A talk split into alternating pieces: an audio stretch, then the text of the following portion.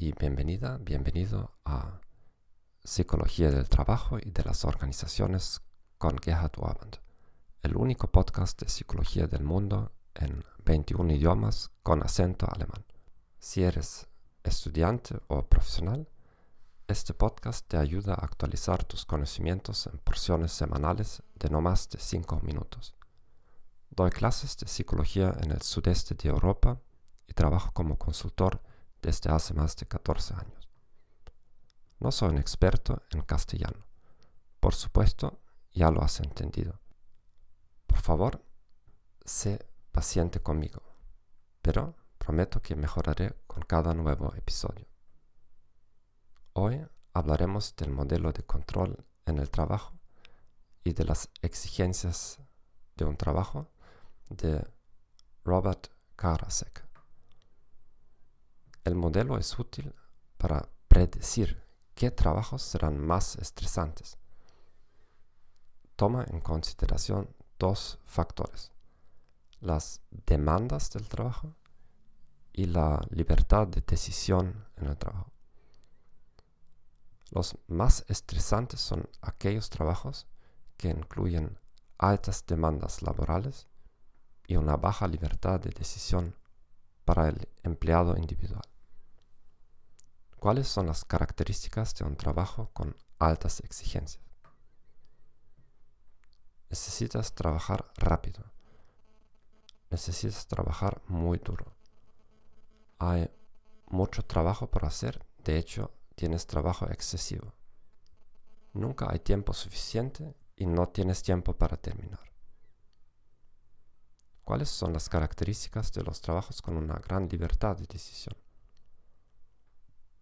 El trabajo requiere un alto nivel de habilidades. Tienes la oportunidad de aprender cosas nuevas. Haces trabajo creativo. El trabajo te da la libertad de tomar tus propias decisiones y participar en las decisiones. Sientes que tienes algo que decir en el trabajo. Si combinas ambos factores, puedes dividir los trabajos en cuatro categorías trabajos de baja tensión, trabajos de alta tensión, trabajos pasivos y trabajos activos. En trabajos de baja tensión te enfrentas a demandas bajas y tienes una gran libertad de decisión. Imagínate que eres un maestro de escuela primaria en un área rural y el director de la escuela te da absoluta libertad sobre qué y cómo enseñar. En trabajos de alta tensión te enfrentas a altas exigencias y tienes poca libertad de decisión. Esos son los trabajos más estresantes. Imagínate que eres un maestro de escuela, tienes que preparar a los alumnos para un examen estandarizado a nivel nacional. Tienes poca libertad para decidir lo que quieres enseñar y expectativas muy altas por parte de los padres, estudiantes y el director de la escuela. En trabajos pasivos te enfrentas a demandas bajas y tienes poca libertad de decisión.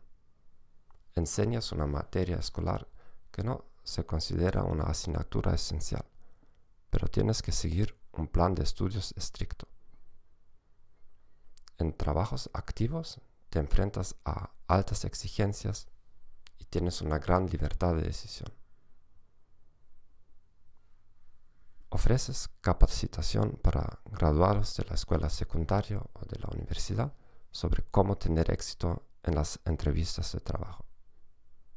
Existen altas expectativas y demandas sobre tus propias habilidades interpersonales.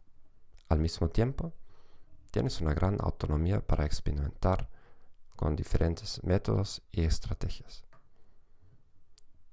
Los trabajos activos estimulan tu crecimiento como profesional, lo que aumenta la autoeficacia de la persona. Si uno se percibe a sí mismo como más competente, también se sentirá más satisfecho una pequeña tarea. ¿Cómo caracterizarías tu trabajo actual? ¿Qué cambiarías para transformarlo en un trabajo activo? Gracias por escuchar este podcast. Suscríbete a nuestro canal y envíame preguntas y comentarios. Te deseo un muy buen día y adiós.